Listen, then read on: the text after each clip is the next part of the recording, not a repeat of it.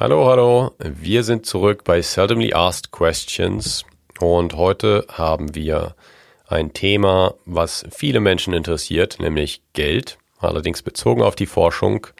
Und da steigen wir gleich mal ein mit unserer Expertise. Max, du hast neulich mal äh, Forschungsgelder bekommen. Du warst da, glaube ich, in so einen Prozess involviert. Darüber können wir ein bisschen reden. Genau, also es ging um die Finanzierung von meinem Projekt und das kann man natürlich normalerweise über die Mittel der Uni machen, aber man kann es auch über Mittel von außen machen, also zum Beispiel von der Privatwirtschaft oder in meinem Fall war es jetzt eben vom Bund, also vom Schweizerischen äh, Nationalfonds. Und heute sprechen wir ein bisschen über die verschiedenen Finanzierungsmöglichkeiten und vor allem auch über die Probleme, die es mit sich bringt.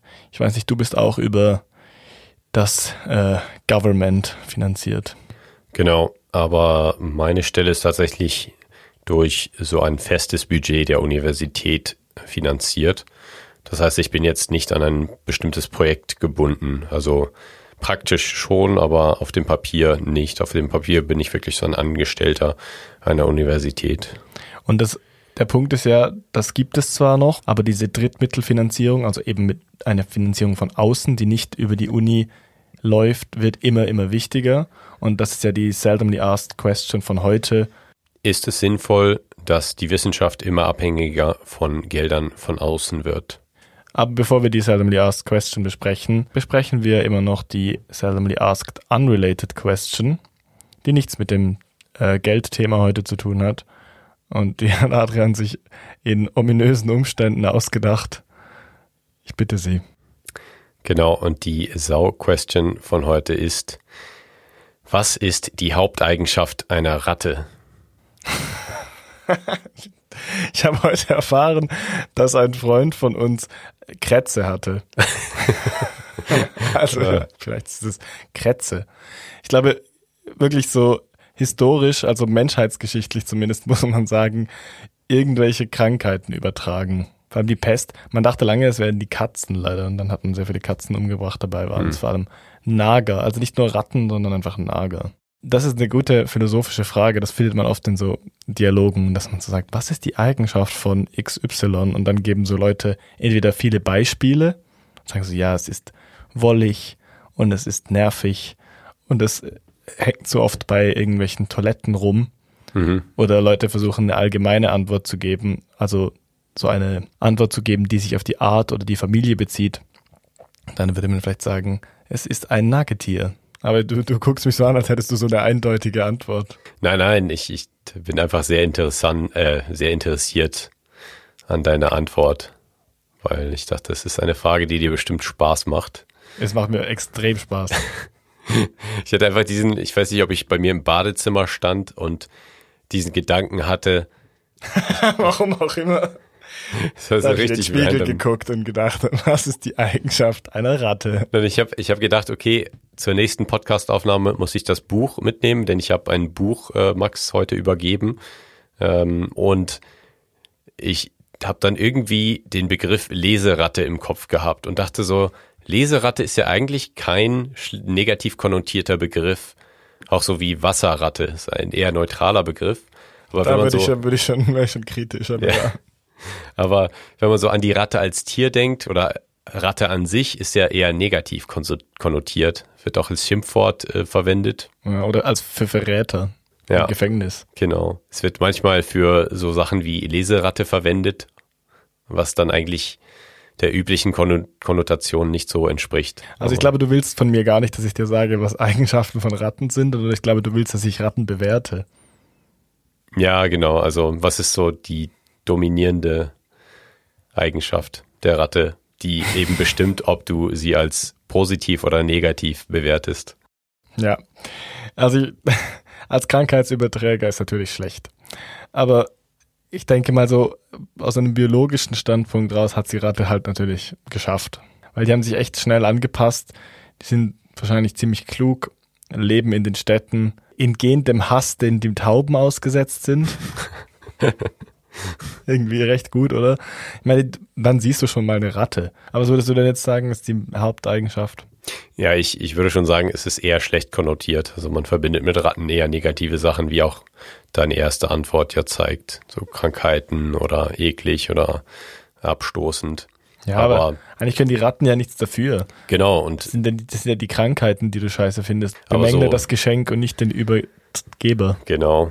So tun wir Menschen das leider häufig, dass wir einfach die Nachricht nicht mögen und deswegen den Überbringer der Nachricht dann genau. hassen. Ich weiß auch nicht, ob Ratten vielleicht einfach auch extrem familiär sind und so. Es gibt auch viele Leute, die Ratten als Haustiere halten. Mhm. Darf man die alleine halten? Ich glaube schon. Ich glaube schon, ja. Aber vielleicht bist du dann die andere Ratte, die die Ratte am Leben hält. Ja.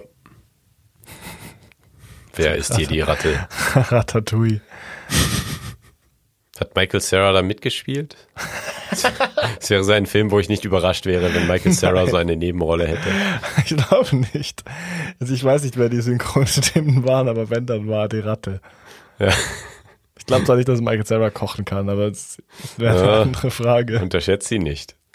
Ich kann mir schon vorstellen, dass er ziemlich gut, dass er so ein Gericht richtig gut macht. Ja, aber die, die Ratte hat das schon, bei Ratatouille war besser. Ja.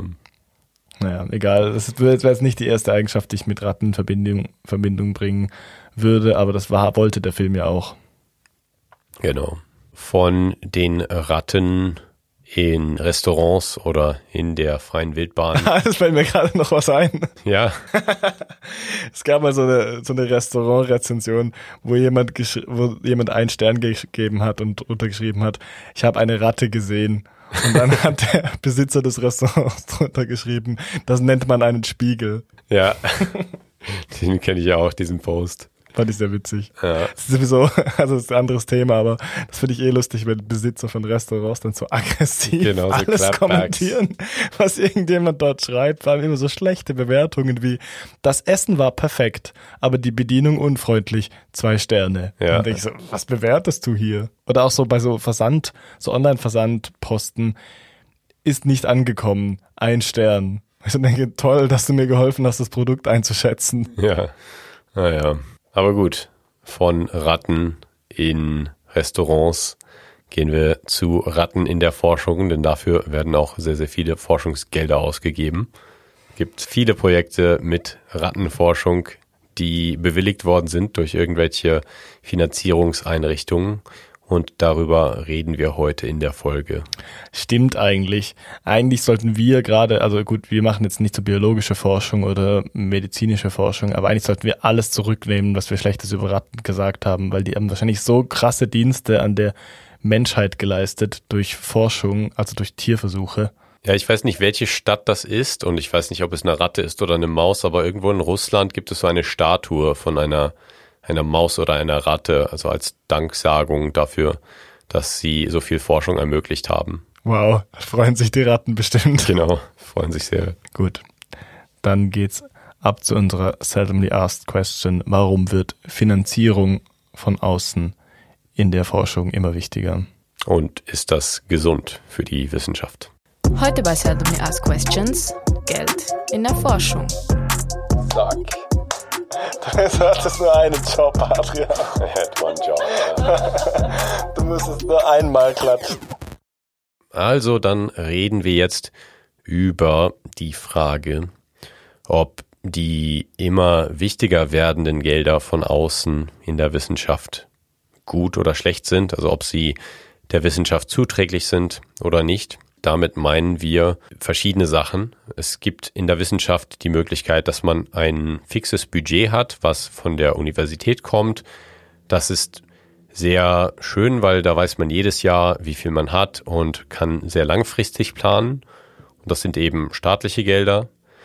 Dann gibt es noch eine andere Form von staatlichen Geldern, nämlich Gelder, die von Gesellschaften ausgeschrieben werden, manchmal für bestimmte Projekte, für bestimmte Themen, manchmal aber auch einfach für Karriereförderung oder einfach Projektfinanzierung, wenn da eine Wissenschaftlerin eine Idee hat und sagt, das würde ich gerne mal erforschen, aber da fehlt mir das Geld in meinem Budget oder ich habe gar kein Geld, dann kann man da eben bei gewissen Institutionen anfragen, ähm, so einen Antrag abschicken und wenn der eben als gut befunden wird, dann bekommt man da Forschungsgelder. Also das könnte man auch als Gelder von außen sehen.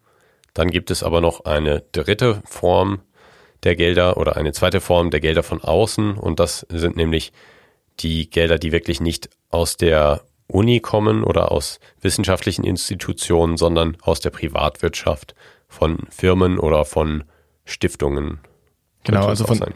Drittmitteln, was, wo, worunter diese Gelder von außen zusammengefasst werden, spricht man eigentlich nur, wenn es keine Gelder von der Uni sind. Also da kann, da kann der Staat dabei sein, da kann aber auch die Privatwirtschaft dabei sein, weil es sind quasi die dritten, also es ist quasi die dritte Möglichkeit, finanziert zu werden, weil es in der Uni meistens auch zwei Arten von Geldern gibt. Also einerseits gibt es so Investitionsfonds der Uni und es gibt aber auch einfach die Unis, Uni-Etats. Also die Uni hat einfach ein zugesprochenes Geld, das sie verteilen kann, wie sie will. Das kommt zwar ursprünglich auch vom Staat, aber es wird nicht direkt vom Staat vermittelt. Also es sind einfach die Uni-Haushalte. Daher kann man normalerweise Finanzierung kriegen. Man kann aber auch über Drittmittelfinanzierung kriegen und das sind eben einerseits staatliche Quellen, das sind private Quellen oder andere wissenschaftliche Quellen, wie Adrian eben genannt hat. Und das ist eben das, was wir mit von außen meinen. Es kommt nicht aus der eigenen Forschungseinrichtung. Ja, das ist, hast du sehr äh, gut nochmal dazugefügt, dass es eben auch innerhalb der Universitäten manchmal so ein bisschen Sonderbudgets gibt, äh, für die man sich bewerben kann. Aber heutzutage in meinem Forschungsalltag ist das eigentlich so gut wie nicht existent oder ich bekomme da sehr wenig von mit. Wovon ich sehr viel mitbekomme, sind diese ja eben großen Budgets von nationalen Forschungsinstitutionen, wie zum Beispiel dem SNF in der Schweiz oder der DFG in Deutschland, ähm, in Kannst du die e Akronyme ausformulieren? Genau, das äh, steht für Schweizerischer Nationalfonds oder Deutsche Forschungsgesellschaft. Es gibt auch das European Research Council von der EU und da gibt es auch sehr große Ausschreibungen, gibt dann allerdings auch sehr, sehr viele Menschen, die sich darauf bewerben. Ja, Beispiele für private ähm, Unternehmungen sind einfach Menschen, die unverhofft oder vielleicht auch verhofft zu viel Geld gekommen sind und das in die Forschung investieren möchten. Aber es gibt natürlich auch privatwirtschaftliche Fonds oder einfach Fonds von Unternehmen, die Wirtschaft fördern möchten. Da sind zum Beispiel diverse Pharmaunternehmungen zu nennen. Oder was ich auch witzig finde, ist die Volkswagen Stiftung. Ja. Ich hätte nicht gedacht, die Volkswagen Stiftung, ich dachte, die machen sicher nur so Technikkram. Also die, die fördern vor allem Forschung so im Ingenieurswesen oder vielleicht ich weiß auch nicht, die Maschinenbau oder so. Aber die machen auch extrem viel geisteswissenschaftliche Förderung. Einfach nicht in der Schweiz leider. Mhm. Also in Deutschland, aber das finde ich witzig. Es wäre auch geil gewesen, so ein, ein Philosophieprojekt über die Volkswagen Stiftung zu fördern. Ideen von Platon und Aristoteles, powered by der neue Volkswagen ID4. Brought to you by Volkswagen, das Auto. Die haben, die haben eben einen Förderungspreis und der heißt, lass mich auf meinem Mindmap nachschauen, Opus äh, Primum, also quasi das erste, das beste Werk. Das erste beste Werk. Was ziemlich nah an Optimus Prime ist, finde ich. Mhm. Was voll gut zur Volkswagen-Auto-Idee passt. Stimmt. Zufall? Ich glaube nicht. Vielleicht ist das ihr Masterprojekt, auf das sie hinarbeiten. Ja, aber also da, da können wir auch vielleicht später drüber reden, was so die, Idee dahinter ist oder warum man das macht. Ja. Oder wo, wo die ähm, zum Beispiel Unternehmen ihre Interessen haben. Also warum sollten sie das überhaupt tun? Ich habe es vorher schon angesprochen, es macht natürlich schon Sinn, für Volkswagen zum Beispiel das Ingenieurswesen zu fördern. Ja, der Interessensgedanke ist ein sehr wichtiger und ein sehr guter, denn das wird auch unsere Antwort auf die Seldomly Asked Question beeinflussen, denke ich, dass man die Interessen hinter der Finanzierung mal in Betracht zieht. Vielleicht seht ihr schon, liebe Hörerinnen und Hörer, dass es da so ein bisschen so ein Kontinuum gibt von Institutionen, die Forschung finanzieren, weil sie selbst der Forschung sehr nahe sind, wie zum Beispiel die Universitäten oder nationale Forschungsverbände. Und dann gibt es ja privatwirtschaftliche Unternehmen oder Stiftungen von reichen Menschen vielleicht, die etwas weiter weg sind von der Forschung und vielleicht auch andere Interessen haben. Das kann auch zum Beispiel bei so einer Stiftung, könnte das auch eine Milliardärin sein, die ihr Geld mit irgendetwas anderem gemacht hat und dann vielleicht einen, ein Familienmitglied hat, was an einer psychischen Krankheit äh, erkrankt oder an einer anderen Krankheit vielleicht verstorben ist, deswegen sehr berührt ist und dann sagt, okay, jetzt möchte ich einen Teil meines Vermögens in die Forschung zu dieser Krankheit investieren oder äh, spenden, damit eben damit andere ich Menschen nicht so viele Steuern bezahlen muss. Genau. damit dann andere Menschen vielleicht nicht mehr so darunter leiden müssen oder damit diese Krankheit besiegt werden kann. Aber da können viele Interessen dahinter stehen. Ich habe ein Interview mit einem Professor gesehen, der gesagt hat, schlussendlich ist es doch eigentlich auch egal. Also wo die Interessen liegen, spielt nicht so eine große Rolle, solange keine Einflussnahme geschieht. Und ich denke, darüber sprechen wir nachher auch noch. Schlussendlich kann man auch Dümmeres mit dem Geld machen, als Forschung zu finanzieren. Und gerade Firmen, die ein bisschen fragwürdig sind, wie größere Schweizer Banken, die wir jetzt vielleicht nicht unbedingt beim Namen nennen, oder Pharmaunternehmungen, die können ihr Geld auch schlechter verwenden und dann ist es eigentlich ganz gut, wenn ein bisschen Geld in die Forschung abdriftet. Das stimmt. Man kann einerseits sagen, okay, jedes, jeder einzige Cent, der in die Forschung fließt, ist prinzipiell gut, denn Forschung finden wir gut und die Forschung kann der Gesellschaft nutzen. Und deswegen ist es eigentlich prinzipiell gut, wenn Geld in die Forschung kommt, egal woher es kommt. Und dann könnte man sagen, okay, vielleicht ist diese Grenze von Unterstützung von Forschung mit Interessen, aber ohne Einflussnahme und Finanzierung von Forschung mit Einflussnahme sehr, sehr schwer zu erfassen. Ich meine, wir können ja gleich mal drüber sprechen. Das erste, wo du halt indirekt Einfluss nimmst, ist die Auswahl. Weil als ähm, Finanzmittel oder als Drittmittel Vertreter oder als die Person, die diese Drittmittel ausschüttet, wählst du natürlich aus, für was das du dir ausgeben möchtest und förderst so indirekt gewisse Zweige der Forschung und im Spezialfall vielleicht sogar, wer dort eingesetzt wird. Also zum Beispiel an der ETH in Lausanne werden einige, also ich, ich mache jetzt einfach ein Beispiel, aber es ist ein reales Beispiel, sind einige Professuren ausgeschrieben und die werden finanziert durch Pharmaunternehmen, also so um Tochterfirmen von der Novartis zum Beispiel. Und da kann man schon sagen, ja gut, aber ist das vielleicht nicht kritisch? Also nimmt die, ähm, die Sandos, ist das nicht Einfluss auf diese Professuren, was da beforscht wird? Das wird natürlich klar bestritten, aber schlussendlich könnten die einfach das Geld auch wieder der ETH entziehen. Also man könnte auch sagen, ja, wir lassen das jetzt mit der Förderung, wenn ihr nicht das macht, was uns interessiert. Das ist so ein bisschen hm, wie mit der Abhängigkeit von Rohstoffen aus dem Ausland, wo man auch eigentlich erstmal Vorteile sieht, aber wenn man sich dann zu 100 Prozent abhängig macht von einer gewissen Quelle, dann hat man eben auch ein Problem, weil man eben abhängig ist und wenn das Geld dann nur noch von einer bestimmten Firma kommt für die Forschung, dann ist die Forschung eben nicht mehr möglich, wenn die Firma das Geld entzieht. Und somit dann natürlich ein gewisses Eigeninteresse bei den Forscherinnen und Forschern auch da, dass man eben ja diese diese Quelle nicht versiegen lässt. Und da sehe ich eben auch so ein bisschen ein Problem, wenn man immer mehr Drittmittel, also wenn die Drittmittel immer wichtiger werden in der Forschung, egal woher sie kommen, dann verändert das auch so ein bisschen den Blick, den man als Forscherin oder Forscher auf die Forschung überhaupt hat. Früher war es vielleicht selbstverständlich und heute ist es eigentlich immer noch selbstverständlich, wenn man eine Professur bekommt, dass man dann Forschung machen kann mit einem fixen Budget. Aber es ist dann schon so, dass sich die Stimmung ein, einfach geändert hat, weil man auch als Professor in der Forschung dieses Bewusstsein heute hat, dass man Drittmittel braucht und dass sie gut aussehen, dass man sich eben auch innerhalb der Universität etablieren kann, dass man der, der Universität etwas Gutes tut, wenn man für sie Drittmittel gewinnt. Man kann auch mehr Stellen bekommen, das heißt, man kann seine akademische Position verbessern, weil man durch diese zusätzlichen Mittel dann auch mehr Menschen einstellen kann, die dann mehr publizieren und ebenso so einen, ja, einen Leistungsindikator für die Forschungsqualität dann verbessern können.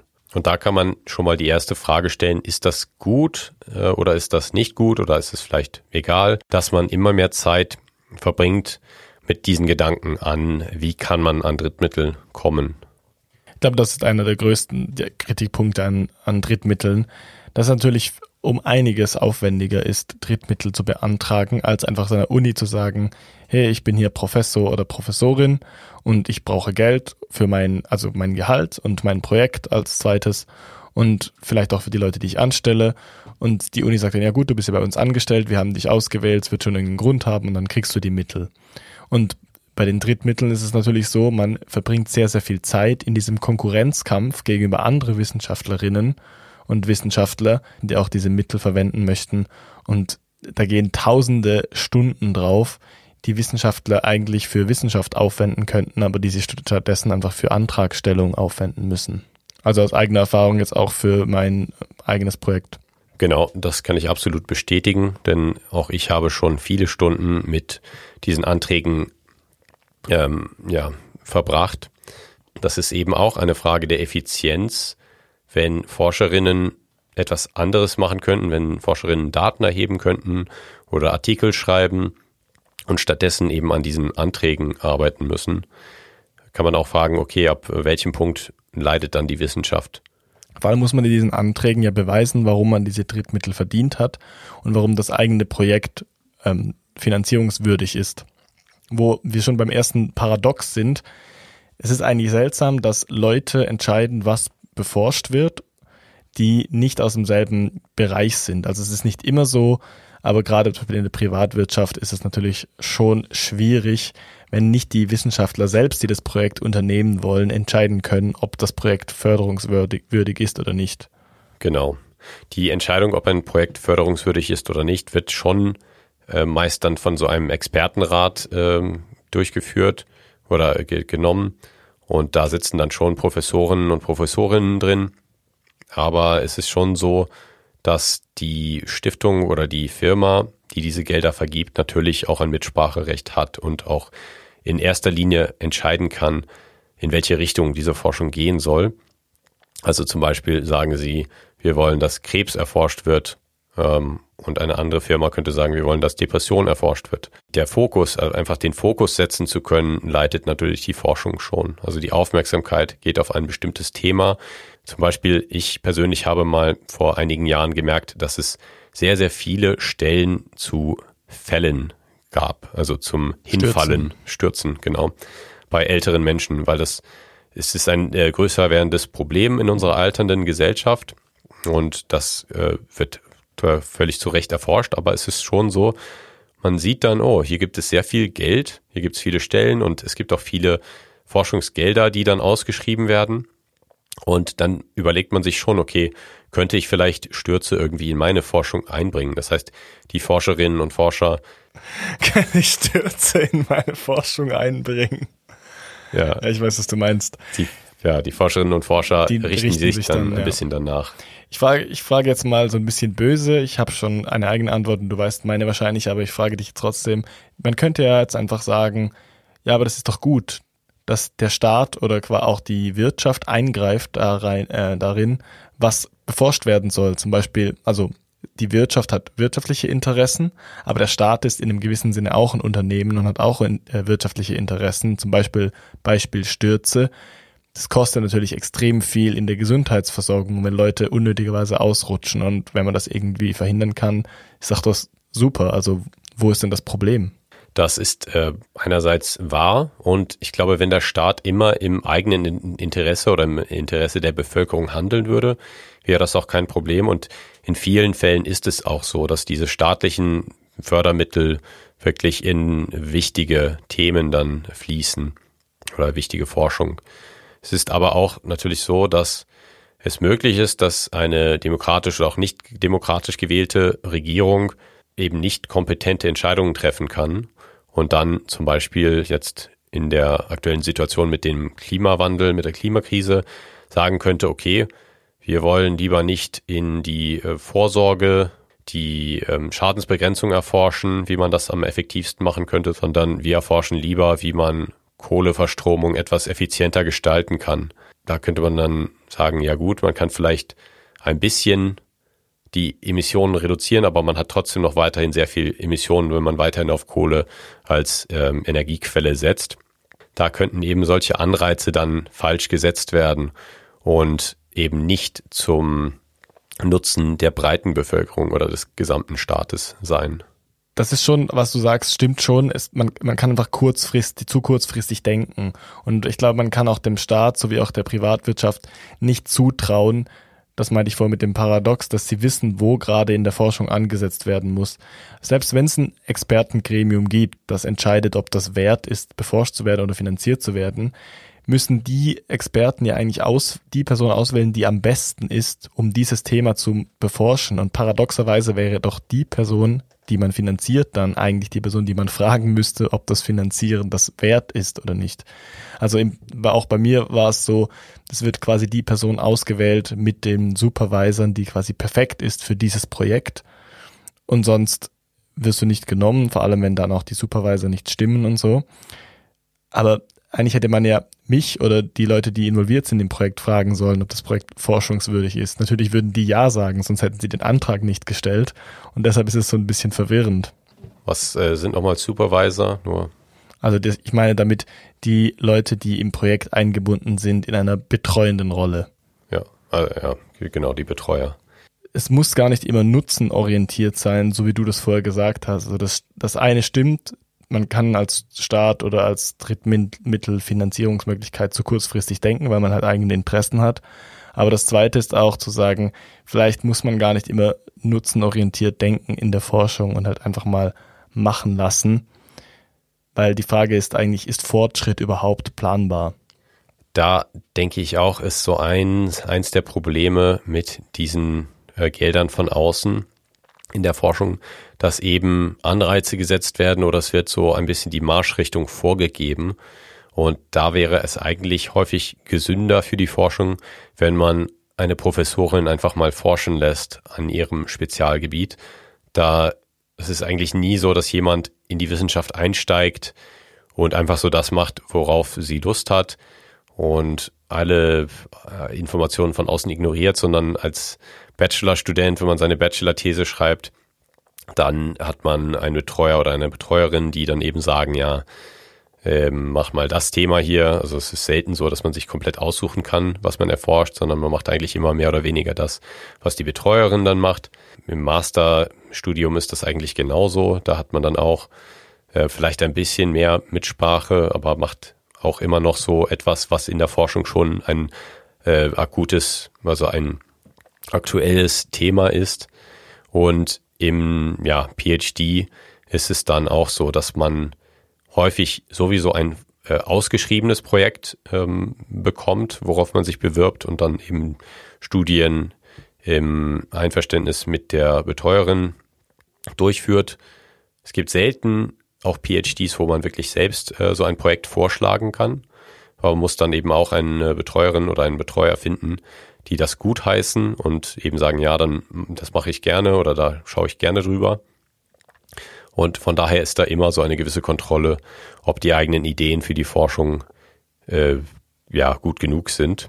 Und da kann man dann, wenn jemand einen PhD erlangt hat, wirklich auch mal oder auch wenn jemand einen Master erlangt hat und einen PhD macht, eigentlich den Forscherinnen und Forschern mal freie Hand lassen und sie einfach mal machen lassen.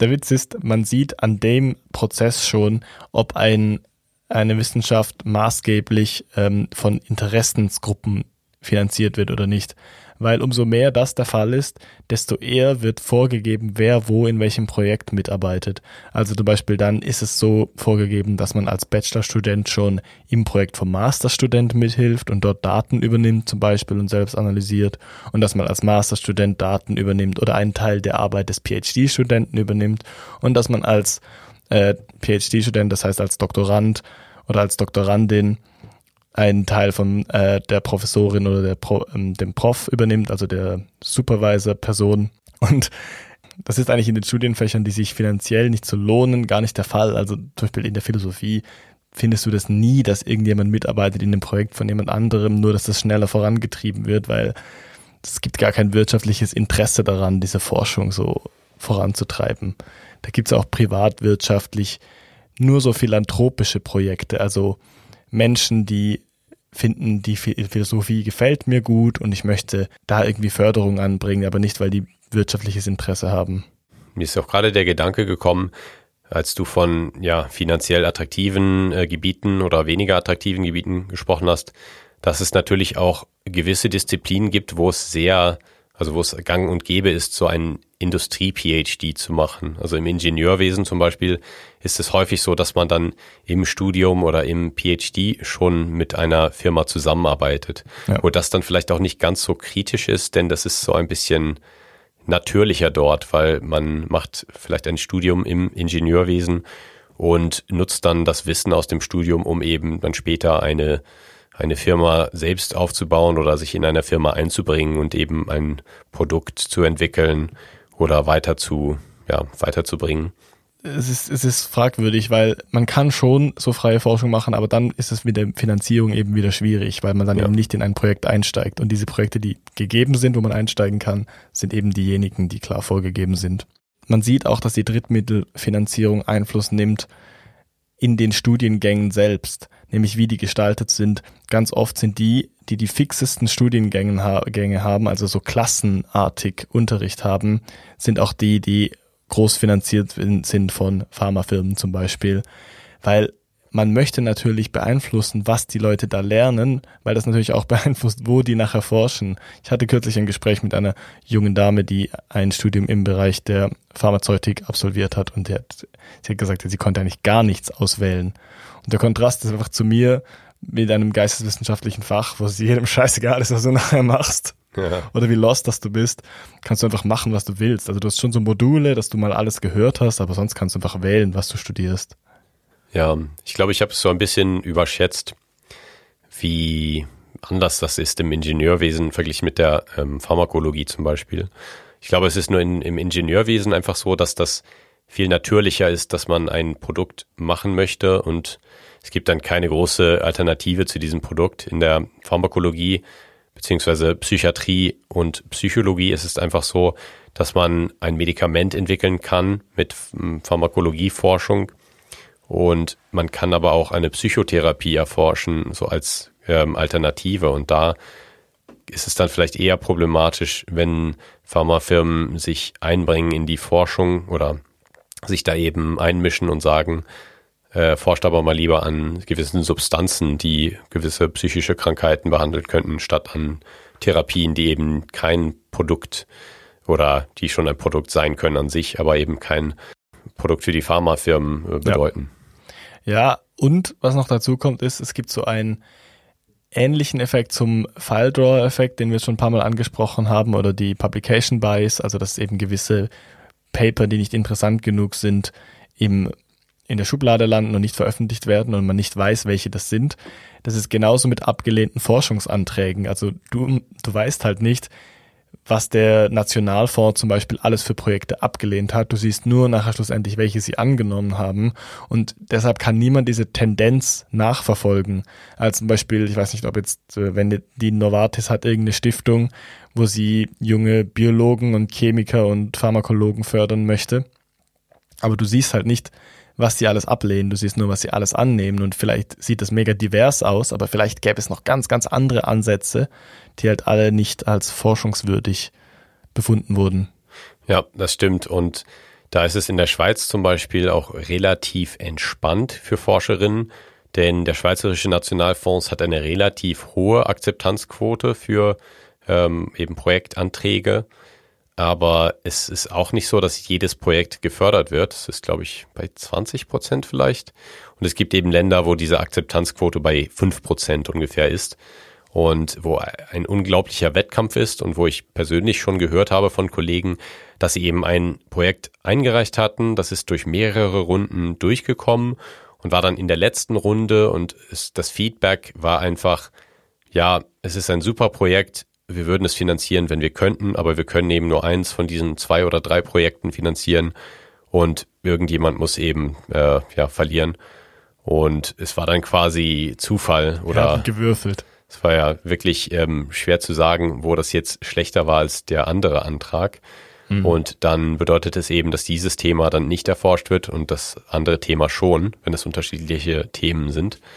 Und das ist eben, ja, schon wirklich so, dass es dann richtungsweisend sein kann für die Forschung, weil dann die Wissenschaftlerinnen auch sehen ähm, in, ja, auf Webseiten, in den News, ah ja, hier wurde jetzt mit äh, zwei Millionen oder so, so einer Summe, dieses Projekt, dieses Thema gefördert und dann denkt man vielleicht auch, ah, da mache ich vielleicht lieber was in diese Richtung oder schreibe mal da einen, einen Antrag für. Zu stürzen. Genau. Ich, ich, das können so viele Faktoren sein, die das beeinflussen und es kann so weit entfernt von der eigentlichen Beforschbarkeit oder wissenschaftlichen Qualifikation sein.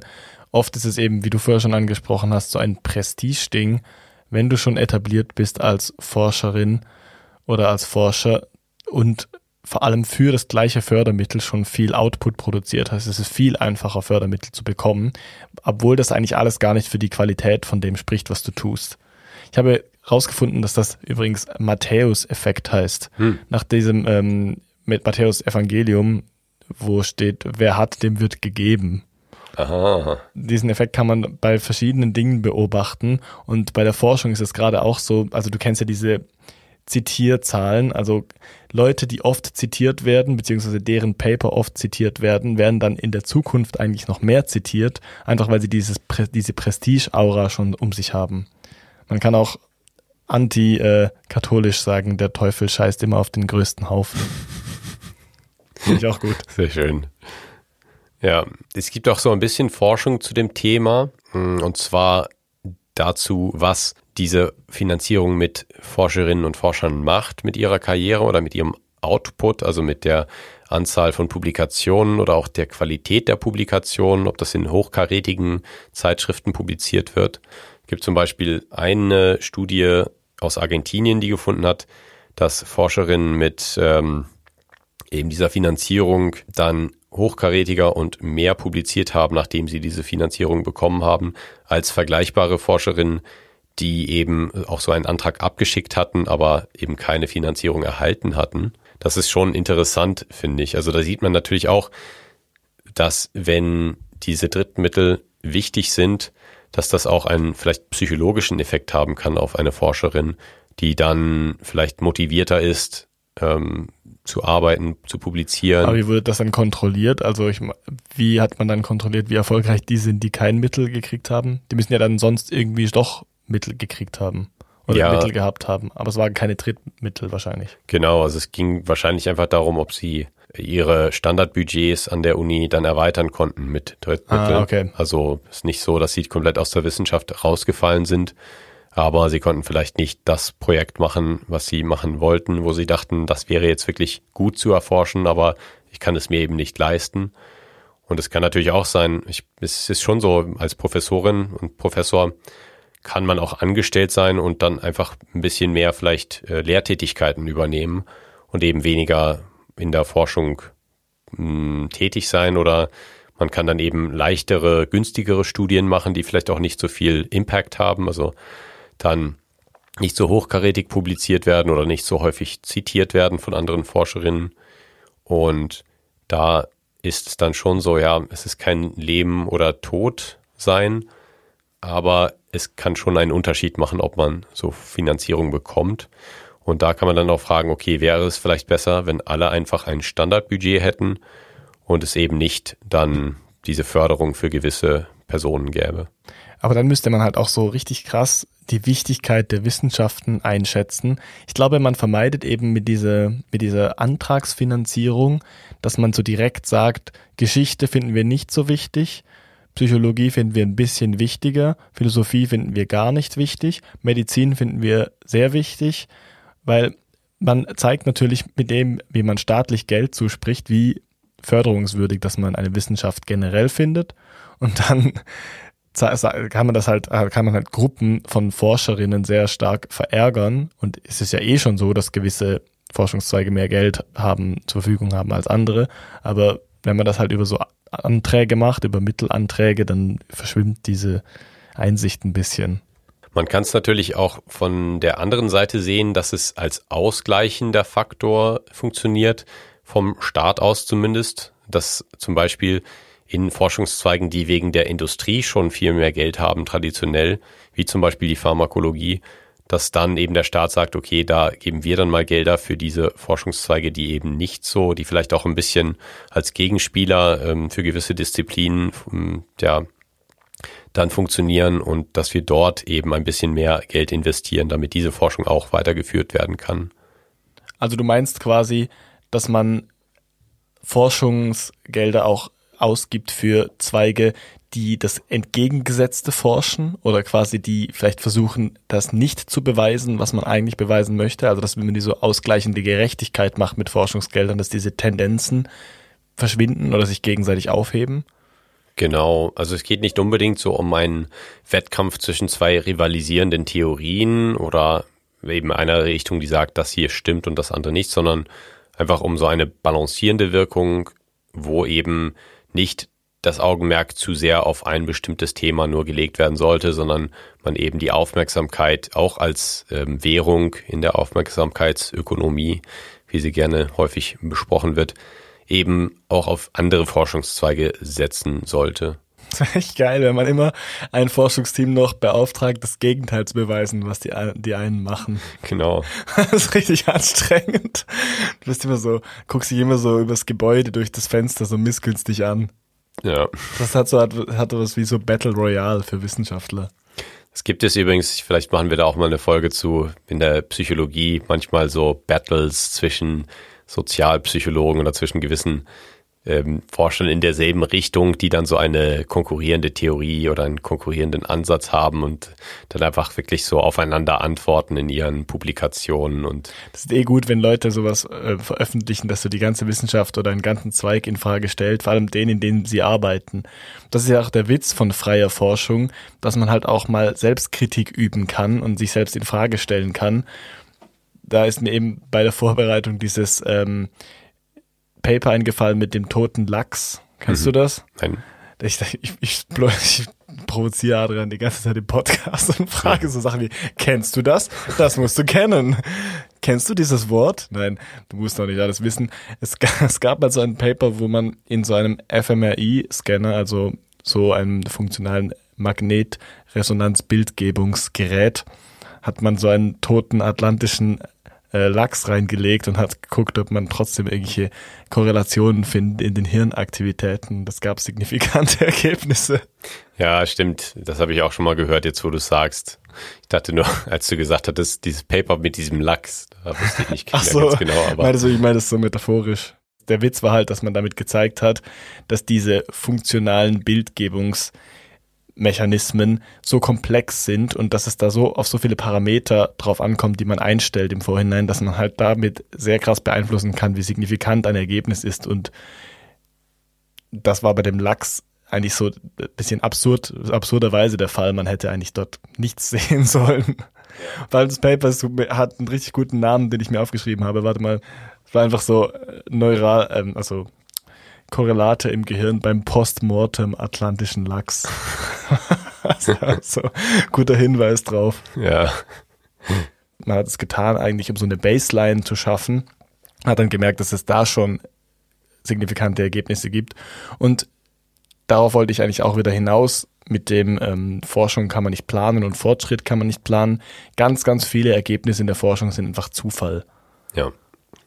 Und wenn man so gerichtet Forschung also Forschungsgelder vergibt, dann schaltet man einfach diesen Zufall aus und dieser Zufall kann auch sehr wichtig sein.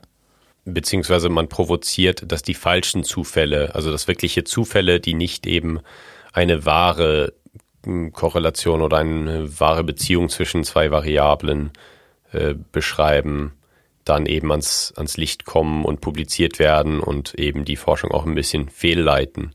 Also es ist häufig so, dass so ein wirklich wichtiger Zufall passiert und dann denken die Forscherinnen, ja gut, das kann ja eigentlich nicht sein. Ähm, das werde ich jetzt nochmal testen mit einer weiteren Studie. Und dann sehen sie, oh, es ist immer noch so. Und dann testet man es immer wieder und wieder und man kann es einfach nicht falsifizieren. Also man kann es einfach nicht beweisen, dass es nicht stimmt. Und so lernt man dann etwas, was man eigentlich gar nicht erwartet hatte und was die Wissenschaft dann äh, extrem weiterbringt. Man kann es eben auch andersherum machen, dass man, wenn man sehr, sehr viel Aufmerksamkeit auf ein gewisses Thema legt, dass man dann eben provoziert, dass diese Zufallsresultate eben zutage kommen und publiziert werden, die dann so scheinen, als gäbe es da einen Zusammenhang, aber es gibt ihn eigentlich nicht und mit der Zeit wird er dann wieder als falsch ähm, bewiesen, indem man eben Replikationsstudien macht. Oder ähm, Parameter anpasst von der Forschungsmethode, aber es kann ja auch genau. hilfreich genau. sein. Das haben wir auch in der letzten, in der Parapsychologie-Folge besprochen. Nein, warte, das ist vorletzte Folge, haben wir das besprochen, dass es eben dann wieder so Rückwirkungen gibt, also so Rückkopplungen auf den eigentlichen Forschungsprozess. Also diese Lachs-Studie ist auch, ähm, hat mich auch sofort an die Darrell Bem Experimente erinnert, die wir in der Parapsychologie-Folge besprochen haben. Flashback. Und da gibt es eben immer sehr, sehr nette Beispiele in der Wissenschaftsgeschichte von so Studien, die eben ein bisschen provokant gezeigt haben, was so methodisch manchmal falsch läuft. Ein letztes Beispiel für so eine Studie habe ich noch. Also die hat nicht gezeigt, was methodisch falsch läuft, sondern die war einfach kreativ in der Art der Veröffentlichung. Und die Studie heißt so übersetzt quasi der unerfolgreiche Versuch, eine Selbstbehandlung bezüglich einer Schreibblockade. Und das Paper ist einfach leer, es steht noch nichts drin. Es ist nur der Titel. Ja. Ein Reviewer hat dort noch seinen Kommentar dazu geschrieben, also bevor das in dem Journal veröffentlicht wurde, und hat geschrieben, so an diesem Paper ist methodisch nichts auszusetzen. hat es einfach noch so hoch gelobt, wie gut es geschrieben ja. ist. So. Fand das, gut. Das ist das 4 Minuten 33 der Wissenschaft. Ja, ja, so ähnlich. Im Journal of Applied Behavior Analytics, also in der Zeitschrift der angewandten Analyse des Verhaltens wurde das veröffentlicht. Also es war wirklich sehr treffend. Und ich finde, es ist auch ein guter Mittelfinger an so, an so Finanzierungsmöglichkeiten, ähm, dass man sagt, seht ihr, seht ihr, was wir mit dem Geld gemacht haben? Hat wahrscheinlich aber auch nicht lange gedauert. Ich habe noch ein bisschen Forschung äh, zum Thema und zwar gibt es nach der Studie, die gezeigt hat, dass die Finanzierung sich positiv auf Publikationen auswirkt, auswirkt auch eine Studie zum Einfluss von angewandtem Sponsoring ähm, mit Industriehintergrund, die gezeigt hat, dass die Forscherinnen eine Verringerung der Publikationshäufigkeit erlebt haben, also dass weniger publiziert wurde, wenn die Forscherinnen enger im Kontakt geblieben sind mit ihren Industriesponsern, wenn sie eben gesponsert wurden, also Geld bekommen haben von einer gewissen Industrie, dass sich das eher negativ auf die Produktivität ausgewirkt hat. Vielleicht auch, weil man dann eher an anderen Projekten beginnt zu arbeiten und vielleicht auch häufiger dann Forscherinnen und Forscher sich eher auf eine Karriere in der Industrie, auf einen Karrierewechsel vorbereiten und dann nicht mehr so aktiv sind und nicht mehr so motiviert sind, so viel zu publizieren, wie vielleicht nötig wäre, um den nächsten Schritt in der wissenschaftlichen Karriere zu nehmen. Und vielleicht auch, weil der Druck einfach so hoch ist, wenn man so spezifisches Funding bekommt. Genau. Das kann natürlich auch sich negativ auswirken. Und dieses, diese Publikation kritisierte auch ein bisschen, dass der akademische Verdienst, also die Qualität der akademischen Arbeit, nicht wirklich das Sponsoring zu beeinflussen scheint. Und ja, dass da andere Faktoren wie vielleicht die, die Loyalität oder die Nähe zur Industrie dann eher zum Tragen kommen und entscheiden, wer Forschungsgelder bekommt und wer nicht. Jetzt muss ich trotzdem noch fragen, was es in diesem Buchkapitel stand, weil in der Vorbereitung habe ich in unserem gemeinsamen Dokument gesehen, dass Adrian am Schluss sehr emotional geworden ist, weil er irgendein Buchkapitel gelesen hat, das ich aber selbst nicht gelesen habe, aber ich habe nur das Wort übergewichtig gelesen und bin jetzt sehr gespannt, was dabei rauskommt. Die Wissenschaft ist übergewichtig. Ja, es Warum? War, es war eben ein Buchkapitel auch zum Thema von externen Geldern in der Wissenschaft. Und das hat, ja, es ist sehr umfassend, hat einen sehr langen Anlauf genommen und erstmal die Geschichte, also es war im Kontext der USA, der amerikanischen Forschung mit der National Science Foundation, die es dort gibt und die dort eben Forschungsgelder ähm, ausgibt. Die wurde in den 50ern gegründet und die Autoren äh, Howard und Laird, die beschreiben in ihrem Kapitel so ein bisschen, wie das angefangen hat mit Forschungsgeldern, die ausgeschrieben worden sind und immer mehr geworden ist und wieder auch ein System sich aufgebaut hat, was eigentlich viel zu groß ist. Also daher kommt das übergewichtig, mhm. dass dieses System irgendwann platzen wird, dass es so ein bisschen wie ein Pyramidenschema ist. Denn es ist, äh, also Sie sagen, dass dieses System eigentlich nicht auf Dauer so viele Forschungsgelder ähm, ja, aufrechterhalten kann und damit Menschen in die Wissenschaft gezogen werden, äh, angezogen werden, die dann irgendwann nicht mehr finanziert werden können, dass es da so eine Blase gibt quasi. Und dass es eben nicht gut ist, weil immer mehr Aufmerksamkeit, immer mehr Zeit wird investiert in diese Drittmittelanträge. Und das ja, kann eben der Wissenschaft, die dem zugrunde liegt, äh, dann auch schaden, sagen Sie. Dann können wir damit quasi versuchen, unsere Seldomly Asked Question vom Anfang zu beantworten. Also wie gut oder wie zuträglich es für die Forschung ist, wenn Forschungsgelder so oft oder so häufig von außen bezogen werden müssen. Und ich glaube, ich, es gibt fast nichts, was ich daran gut finde. Also etwas von den Vorteilen, was ich noch nicht genannt habe, ist, oder was wir angesprochen haben, aber ich habe es noch nicht explizit gesagt, es ist natürlich gut für Leute, die keine so Anbindung an Unis haben oder dort nicht sehr, sehr gut vernetzt sind, weil man braucht für diese Betreuungssituation auch immer Vernetzung und man bekommt natürlich die Jobs an den Unis dann einfacher. Und es ist gut dafür, weil man ein eigenes Projekt vorstellen kann und wenn es gut genug ist, wird es vielleicht angenommen und man umgeht quasi diese Vitamin B-Struktur, die es in gewissen Unis gibt. Aber sonst sehe ich sehr, sehr viele Nachteile, die wir jetzt schon genannt haben. Ja, ich fange vielleicht auch mal mit dem großen Pro an, was ich mir überlegt habe. Das große Pro-Argument für mich ist, dass wenn die Politik Gelder ausschreibt für die Forschung, wenn die Politik sagt, ähm, forscht doch mal bitte zu diesem Thema, in den demokratisch regierten Ländern ist es so, dass das auch eine demokratische Partizipation bedeutet. Das heißt, das Volk hat auch ein bisschen Mitspracherecht darüber, was in der Forschung passiert. Und es gibt häufig so ein bisschen Kritik an der Wissenschaft, dass sie so in ihrem Elfenbeinturm haust und eben komplett abgesch abgeschottet ist vom, vom Rest der Gesellschaft, so in ihrer eigenen Blase. Und das ist für mich nicht, hm, ja, nicht absolut vermeidbar, aber es ist schon gut, wenn man ein bisschen Kontakt natürlich behält mit dem Rest der Gesellschaft und eben auch so ein bisschen die Partizipation ermöglicht. Und wenn das über eben besondere Finanzierung geschieht, dann finde ich das schon gut, wenn eben im Idealfall, ist jetzt auch eher hypothetisch, aber wenn im Idealfall das Volk dann eine politische Partei wählt, die sagt, okay, wir, wir werden diese Forschung vorantreiben und dann tut sie das auch über so Gelderausschreibungen. Da sehe ich ein, äh, ein Vorteil dieser Finanzierung. Ja, obwohl dann wieder das, wieder sofort der Link zu dem Problem ist, wir, den wir am Anfang besprochen haben. Die Forscher, die perfekt sind, um diese Forschung zu betreiben, sollten entscheiden, was wichtig zu beforschen ist. Und meines Erachtens keine Laien aus dem einfachen Grund, weil die ja die Forschung nicht machen und sich in dem Feld nicht auskennen. Aber eben, wie du gesagt hast, man kann immerhin grobe Richtungen bestimmen und man kann sich zumindest als Gesellschaft fragen, wo wollen wir mit unserem Fortschritt hin? Also in welche Richtung? Genau. Man könnte jetzt in dieser Situation zum Beispiel sagen, man ist sehr gut informiert über den Klimawandel, man weiß, dass es ein Problem ist und man lässt das Volk entscheiden, ob man das oder etwas anderes erforschen will. Und wenn das Volk sagt, ja, man soll den Klimawandel weiter erforschen, dann kann, können eben die Experten zum Thema dann die Forschung gestalten. Ähm, aber es, es, stimmt natürlich, ähm, es kann auch gut sein, dass man dann äh, zu gewissen Themen eben dann äh, Anreize bekommt, die vielleicht von den Experten, genau, die von den Experten dann vielleicht als etwas, äh, ja, unproduktiv bewertet werden würden. Ja, zusammenfassend würde ich im Kontra nochmal sagen, geht viel, viel, viel zu viel Zeit drauf, wo sich Leute damit beschäftigen müssen.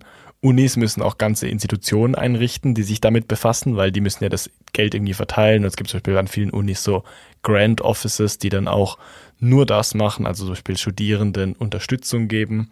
Übrigens Pro-Tipp, wenn ihr irgendwie in einem Antrag seid, weil ihr gerade studiert und vielleicht ähm, ein Doktorat starten möchtet oder weil ihr schon ähm, an also weil er schon in einer wissenschaftlichen Einrichtung arbeitet und einen Antrag stellt an so eine Drittmittelfinanzierungsmöglichkeit, wendet euch an das Ein Sack voll Office. Freude. Hat ein Sack voll Freude. Max be beantwortet eure Fragen gerne. Nein, wendet euch nicht an mich, sondern an das Grant Office von eurer Uni, weil die helfen mega gerne, weil die Uni hat ja auch ein Rieseninteresse daran, dass diese Drittmittel angeworben werden. Und die haben viel Erfahrung. Genau, ich war persönlich auch schon bei so Events, wo eben so ein Grant Office dann den Forscherinnen und Forschern erzählt hat, was für eine bestimmte, eine bestimmte Ausschreibung wichtig ist, was man da beachten sollte, wie man das am besten vorbereitet. Und ja, da gibt es wirklich äh, komplette Kurse dafür. Und ich stimme da mit dir absolut überein. Das ist das große Kontra ist, dass es schon viel zu viel Zeit in Anspruch nimmt. Da werden sehr, sehr viele Ressourcen rein investiert. Und daneben sehe ich auch eben das Problem, dass diese intrinsische Motivation in der Forschung so ein bisschen unterdrückt wird. Also, dass Wissenschaftlerinnen nicht mehr von sich aus gewisse Themen erforschen, die vielleicht gerade für sie interessant sind und das können dann vielleicht andere Außenstehende nicht unbedingt sehen, gerade warum es wichtig ist, so ein bestimmtes Thema zu erforschen. Das können dann gerade wirklich nur Expertinnen und Experten sehen. Und wenn da dann gerade äh, eine Milliarde in irgendein anderes Thema fließt, aber eben nichts für dieses Thema übrig ist, dann kann das eben dazu führen, dass wichtige Forschung nicht oder langsamer, als sie eigentlich durchgeführt werden könnte, durchgeführt wird. Ja, ich finde, als Schlusswort kann man echt sagen, es ist, wäre nicht schlecht, Ergebnisse und auch die Interessen auch ein bisschen dem Zufall zu überlassen. Gerade in einem Gebiet, wo so viele Menschen arbeiten, die wirklich eine Faszination haben für ein Thema und die wissen schon, was die tun. Genau, das ist auch eine der großen Stärken der Wissenschaft, dass dort wirklich Menschen arbeiten, auch wegen der relativ unspektakulären Gehälter zum Beispiel, die einfach nur interessiert an einem Thema sind, die Leidenschaft haben für die Forschung und sich für dieses Thema interessieren und deswegen sehr gute Forscherinnen und Forscher sind. Da ist es dann eben problematisch, wenn man diese intrinsische Motivation ein bisschen, ja, abdämpft und eben mehr extrinsische Motivation äh, gibt, also eben Anreize durch Gelder und weniger durch persönliches Interesse, was jetzt unabhängig von Geldern da ist. Im Gegensatz dazu, dass Fortschritt in der Wissenschaft nicht planbar ist, ist es bei uns im Podcast schon, nämlich dadurch, dass ihr jetzt auf euer Podcast-Portal geht, auf dem ihr uns hört und uns dort eine Bewertung gebt. Und das würde uns sehr freuen. Falls ihr ein paar Milliarden oder Millionen übrig habt für Forschung, falls ihr so eine große Stiftung äh, verwaltet, würden wir uns auch über ein paar Gelder freuen, aber ähm, auch Bewertungen machen uns sehr glücklich. Genau, wir machen dann aber trotzdem das Thema, was wir wollen. Genau. Vielen Dank fürs Zuhören. Danke und bis nächste Woche. Das war Seldomly Asked Questions, produziert durch Freely Media. Artwork Christoph Heffelfinger.